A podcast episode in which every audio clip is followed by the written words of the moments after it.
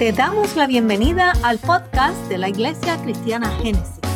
Cada semana estaremos trayendo una variedad de mensajes y reflexiones para crecer juntos en Cristo. Para que no te pierdas los mensajes, asegúrate de seguirnos.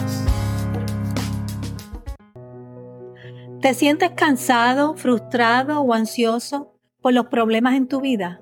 Filipenses 4:6 nos dice, no se aflijan por nada sino preséntenlo todo a Dios en oración. Pídanle y denle gracias también.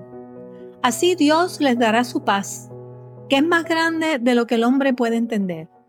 Y esta paz cuidará sus corazones y sus pensamientos por medio de Cristo Jesús. Dios quiere que le busques. Dios quiere que ores y pongas tus preocupaciones en sus manos. Todos podemos orar, pero ¿por qué no lo hacemos? Muchas veces simplemente no sabemos cómo orar. Hay quienes encuentran a Dios intimidante, otros tienen dificultades para entender cómo hablar con un ser espiritual que no está físicamente presente. Y eso lo entendemos. Muchos también ven la oración como repetir ciertas frases. Existen multitud de razones por las cuales no le dedicamos tiempo a la oración. Debemos de pensar en Dios como si Él fuera tu mejor amigo. No solo puedes contarle todas tus preocupaciones, sino que Él te puede dar las soluciones a tus problemas. Entonces, ¿cómo debemos orar? Bueno, analicemos el ejemplo bíblico que Jesús nos proporciona en Mateo 6, del 9 al 13. Primeramente, debes encontrar un lugar tranquilo para hablar con Dios y comienza dándole gracias al Señor por cualquier cosa en tu vida, cosas buenas o malas, o sencillamente por su grandeza.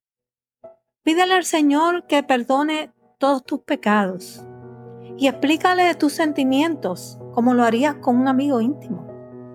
Finalmente, debes presentar tus peticiones y concluir tu oración pidiendo todo lo que has dicho en el nombre de Jesús.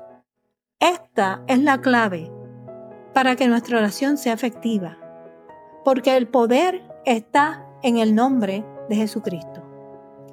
Antes de orar puedes escribir tus pensamientos para ayudarte a recordar y asegurarte de cubrir todas tus inquietudes. Ahora, muchas veces estamos tan ocupados y tan abrumados con los problemas de nuestras vidas que no priorizamos a Dios o a la oración. Nuestras prioridades en este caso están invertidas. Y luego nos preguntamos por qué los problemas nos acosan y continúan o empeoran en nuestra vida. Dice Mateo 6:33, pero buscad primeramente el reino de Dios y su justicia, y todas estas cosas os serán añadidas. Así que, si no lo has hecho antes, o has agotado todas las demás alternativas, yo te invito a un reto de orar por 30 días. Dedícale todo tu tiempo al Señor y verás la diferencia que esto hará en tu vida. ¿Qué tienes que perder? Les damos las gracias por acompañarnos y escucharnos en el día de hoy. Te exhortamos a que estés atento a nuestro próximo episodio. Si aún no lo has hecho, asegúrate de seguirnos y dejar tus comentarios.